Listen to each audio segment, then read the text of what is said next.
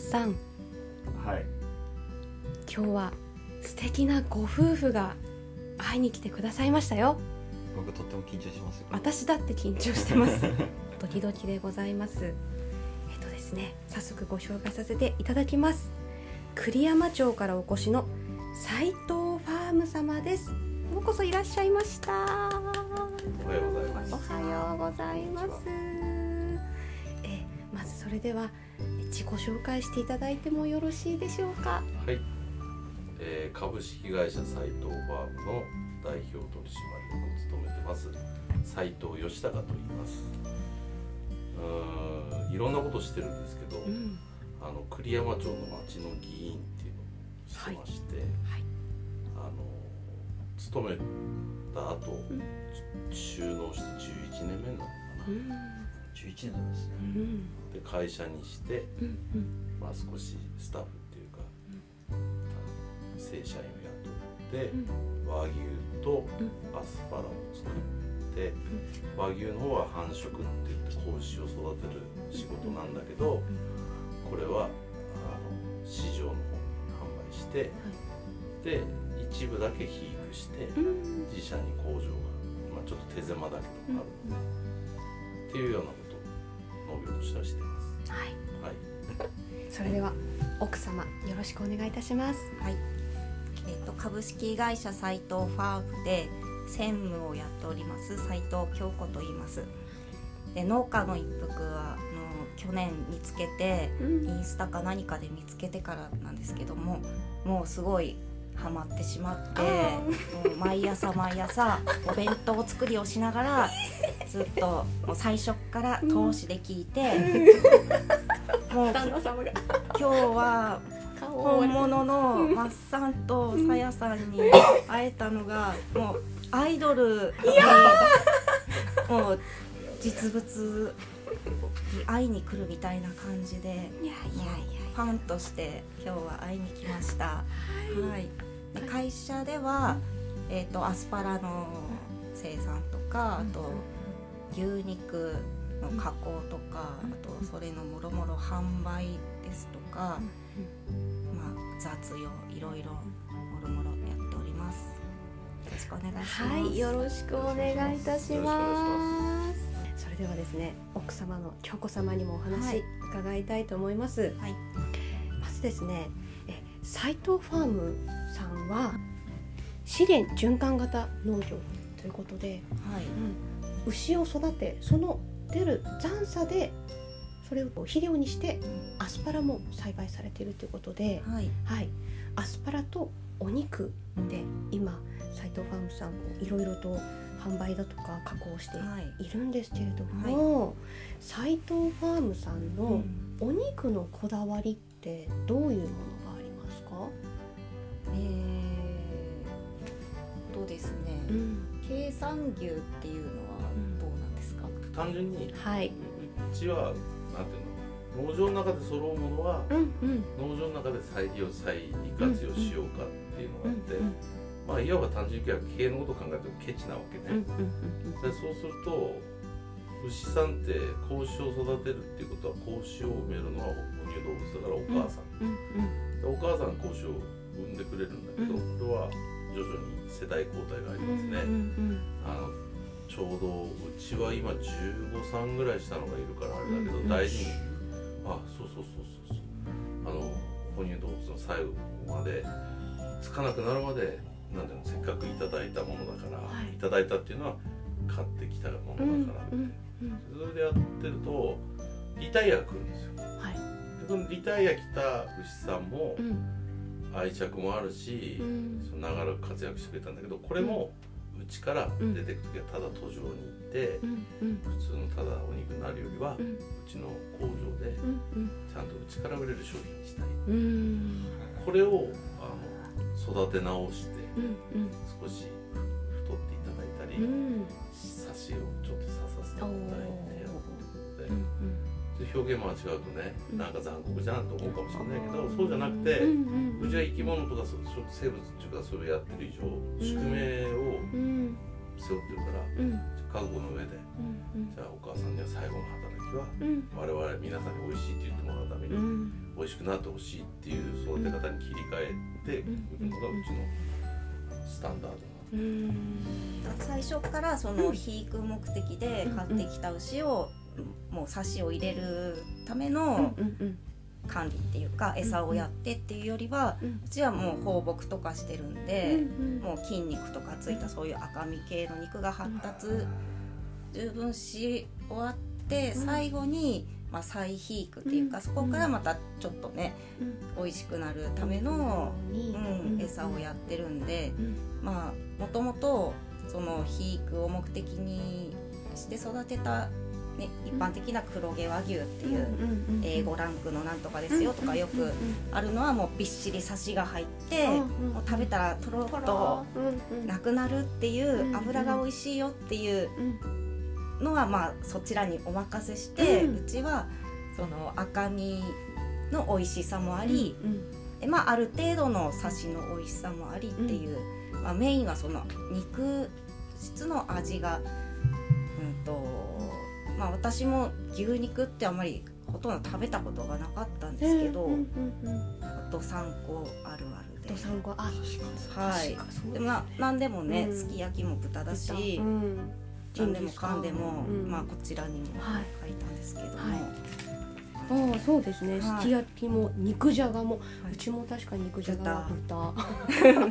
なんで、まあ、肉のねあのーうん。味の違いとか、うん。この牛肉は美味しいとか美味しくないっていうのがうん。あんまりこう素地としてないんですけど、うん。でも最近はやっぱりうちの肉を食べるとあ、うん。やっぱりなんか肉肉うん。の味が美味しいなっていう風に感じるので、うん。まあ、それがやっぱりうちの一番のうん。今売りにしたいなっていう。他のその和牛の A5 ランクっていうのとはまた違う、肉の美味しさっていうのがあるよっていうのをちょっとうん。伝えたいなって思うのが、うん。はい、最近思ってることです。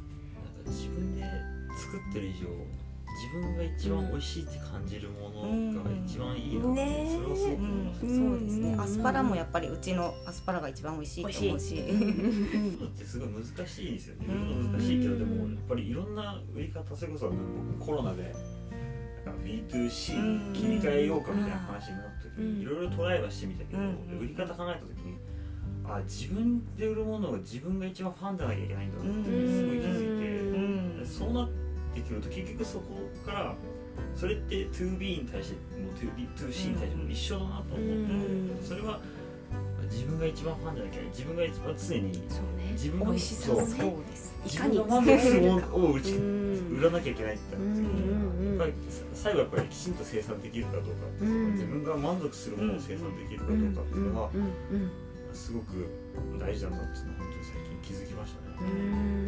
ぱりなんかねそうやって自分のものが一番美味しいと思ってると何何かしらにこう現れるのかもしれないし、うんまだそこまでがね私も現れきってないというかうんやっぱり販売が難しいなっていうか、ん肉の世界は本当に初めてだったので、うんね、もう本当に数あるうん。うん肉のブランドの中で、うん。磯の和牛って名前つけて出したところうで、ん。なんか誰の目に留まるんだろういうんな感じで、うんちょっとネットに上げてみても全く売れないとか、なんかすごい壁にぶち当たっては、うん。じゃあこういう売り方はどうかなとか、なんかもうまだちょっとね試行錯誤しながら。はい。すごくプライベートなこと聞いてもいいですか？はい。でしょう。京子さんははい。もともとは、はい。まあ、農家の出身だとかっていうのではなくてなくて。普通のはいサラリーマン家庭なんですけども、えっ、と同じ普及員の仕事ちょっと私出会い聞こうと思ってたんです、はい。なんです。あの 何のー。面白くもおかしくもない。パパね。北東って製糖会社のね、うん。現地の指導員いやー。一目惚れですか先生 すごくお綺麗なんですよ見て。もうあの美人この瞳の深さキラキラとした。初めて。なんか何のお肉あげればいいですか？十分いただきました。本当にありがとうございます。いやなのかなと思って、うん、あのやっぱりこう斉藤先生のような方のとこう一緒にこう、まあ夫婦としてでも、うん。仕事のパートとしてでもこうやっていくっていうのははい。なんかこうすごくこうなんて言うんでしょうね。大変そう。オブラートに包まずに言うと。ねなのかなっていうふうにも感じるんですけれど、まあ、農家の奥様ということでそのはい。農家の一服でも何度か特集組んでいるんですけれど、はい。農家の、まあ、まあちょっと斉藤先生が横にいらっしゃる状態では今聞いてしまいますが 農家の奥様として、うん。これはまあちょっと大変だったなっていうことだとかってどんなことがありますか、えっとですね私普及員してた時に、うん。最後栗山で担当してたんですけど、うんうん。その時に、うん。奥さん方のグループって結構いろんなところにうん。あるんですけど、うんうん。まあ、栗山いやそういうのがなくて、うん。まあ、ないから、まあ、普及員の立場として、まあ、そういうのあったらいいよなと思って、うん。まあ、そういうの立ち上げてうん。グループを立ち上げるお手伝いをしたりとかして、うんうんして、まあ、私が普及員の仕事辞めてうんうん農家になりましたっていう時に、まあ、また自分でうん。入って、まあまあ。お 仲間がいて、うんうん。だから、まあ、そのよくね孤立したりなんとか情報交換がっていうのあるっていう場面については、うん。まあ、自分で解決して、うん。はい、自分で うんうんうんお友達が今うん。ね、広げて。まあ、いる中うでん。やらせてもらってるので、うん。まあそこでいろんなね愚痴を言ったり、うん。まあ愚痴を言ったり、うん。みたいな。みたいな。斉まあ藤先生頭を描いております。冬はね体を動かしてバレエやったりとかまあ、そういう息抜きをしたりとか、うん。まあ、そういうのができるので、うんぱり仲間がね、うん。いるっていうのが、うん。うん一番うん。良かったなと思って、うん。まああんまり苦労したことはうん。ないっていうか、うん。まあ、急に入ったわけじゃないので私も普及員の仕事を13年ぐらいしてる中で、うん。いろんな農家のうん。家見たり農家の奥さん方見てきたので、うん。あまあ、こういうもんだなっていうようなイメージもある中で、公務員からのうんうん。農家ですね、最初はね、だったので、うん。特に、すごいですね。ご自分でそういうグループを作って。うん。それによってこうやっぱり栗山町でこれから入ってくる奥様方だとか、うん不安を抱えて入ってきた奥様方たちの本当に場所になれる、そういうの新規参入であの農外から来た方うんの奥さん。とかも今うんうんうん。何人も入ってて、うん。やっぱりそういう方も孤立しないでうん。情報交換したりとか、うんまあ、困ってるとこういうことで困ってるんだけどとか、うん。そういう話もできる場にうんなってるんじゃないかなと、うん思います。うん。うん。ありがとうございます斉藤先生どこを見てらっしゃるんですか？遠くを見てらっしゃいますけれども。情報都庁がある。いやだけどよくあの、ん。俺あのか勝手ではないんだけど大体こう自分の頭の中でいろんなのを買ってて、イメージをね、ううん。いろんなものを買ってるんですこの中に、うん。だからあこれだなって思ったらうん。やろうってなった時に、うんあのえ？ってはなるんだけど、うんうんいやいやこういう狙いだからって説明はね、うん。さっきのねうん。他の人にちゃんとそう言って説明したりとかって言う割に自分はできないから、肌感覚で伝えるわけ、うん。多分例えばこの肉のこと仕事仕事も、うん。いやみんなにそう聞かれまくるそうんの和牛を飼ってたらね今度、うんお前んとこの肉で宴会だなとかね、うん。食べようよとかってみんなねうん。いろんな仲間が言うわけ、うんうんうん。分かったと。じゃあ、うん。農米農家が精米機を持ってない人がいないのと一緒で、うん肉を切って食べれればいいんだのなだってそれで、まあ、うち今度来てくれたらね、うん。ご招待してうちに遊びに来てほしいけどいろんな施設があって、うんじゃあここ改造すればできるなってなって、うん。始めていくんだけど、うん。どうすんのって言うから、いうん。やもうこうなったら維持だと、うん。3年ぐらいはこうなった維持だ。らと。ね、米農家がさっき見て精米機の持ってない米農家がいないと一緒で、うんうんう食べてんだからね、切って切って食べれるわけでただそこまでは誰でもできるんだけど、うん。許可を取ってはい。ちゃんと誰しもに渡せ。もしくはだからさ何回も言う通りちゃんと利益が循環されないと、うん。ねうん。新規首脳の話と一緒でやめたくなっちゃうじゃん、うん。美味しいものに続ける方法だから、それを伝えるわけ。うんうんうんそうするといいことだって言うから、うんうんそしたら頼むね丸投げ。大体大大体丸投げされて。肉の塊なんてねこんなんで帰ってうんね帰ってくるわけですよ、はい。うちにね。うん。これをまずどうやっもうすりつんじゃてい。うちでもねうん。おかげさまで少ないけどね、うん。スタッフがいるからうんね、うん。そしたらパートさんもいるしね、うん。そしたら和気あいあいとみんなでやってるから、はい。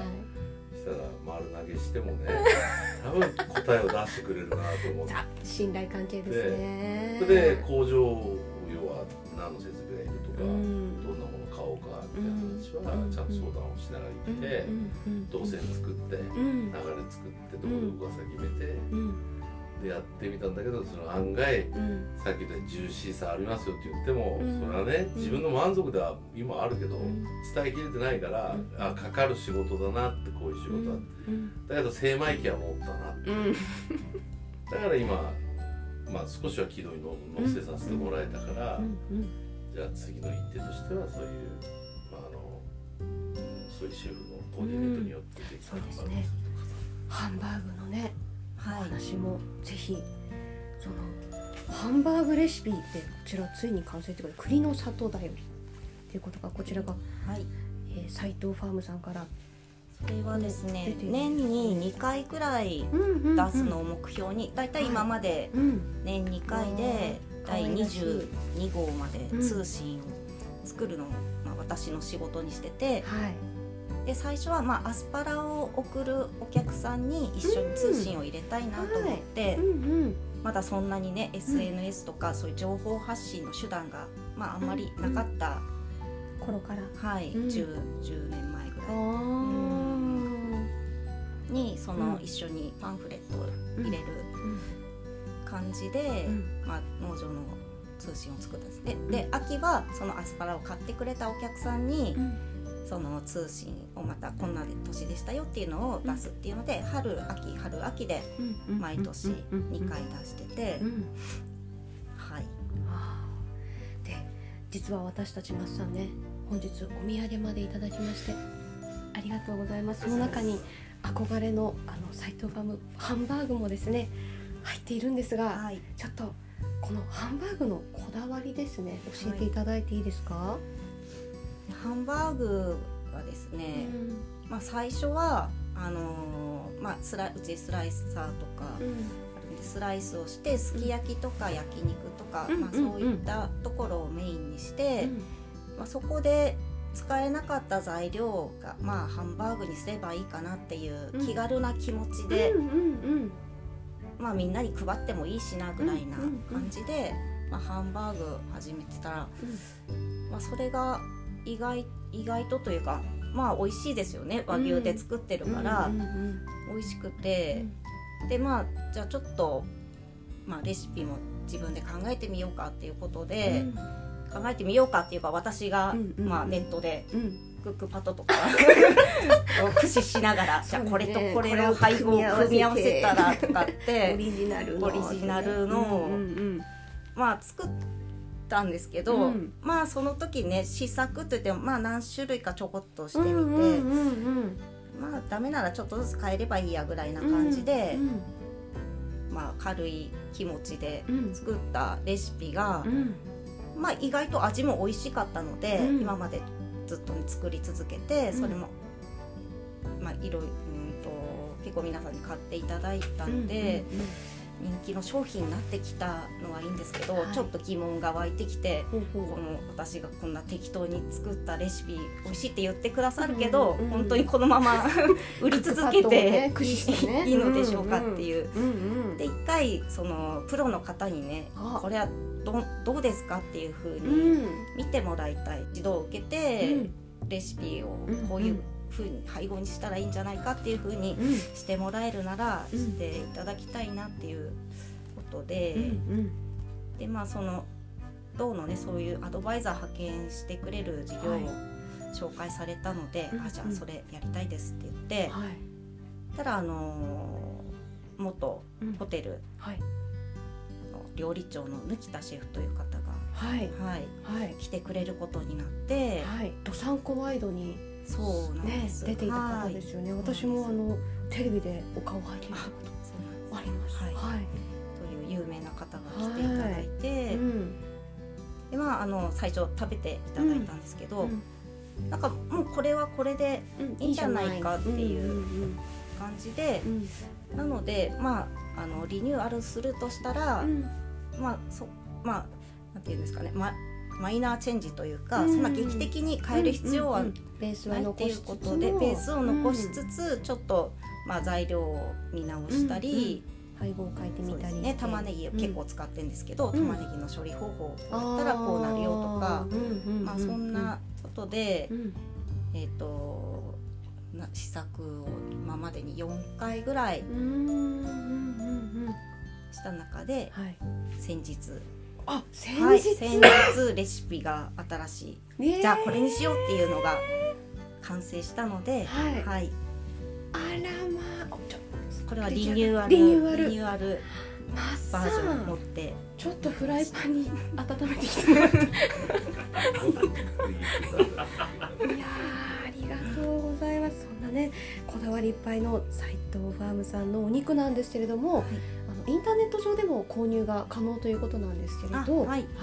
えっとインスタグラム上の斉藤ファームさんのトップページに、えっと、リンクが貼ってありますね。ハイライトとかそうですね。あトップページにありますね、そうですね、はい。もう見逃せないのがね29日なんですよ。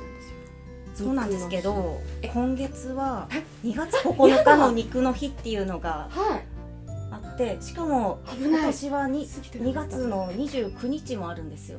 2回も？2回も肉の日があるので、あらま。二回ともやろうっていう。あら大変だ。本当に争奪戦ですよね。私あの4朝年に1回の2回ある日だあいや本当だ。もうオリンピック。みたいな感じで。やろう大々的に。やろう大々的にということでねもういつもあの朝ああ肉の日来たと思って、はい。してなんかこうなんとなくこう選んでふんふんふんと思って仕事に行ってよし注文しようと思ったらもうないんですよ。そういうこともあるのそういで、うこともあるので、ねはい、もうあの見せたっていう方はぜひチャンスということでですね、うん、お肉食べていただけたらと思います。農家の一服では皆様からのお便りをお待ちしております。農業の疑問や相談ちょっと聞いてみたいテーマまで。Spotify の Q&A コーナー農家の一服インスタグラムまたは X のメッセージ機能でお送りください。お便りをいただいた方の中から抽選で一服ステッカーもしくはさやさんのおすすめ一服お茶菓子をプレゼント。ご応募お待ちしております。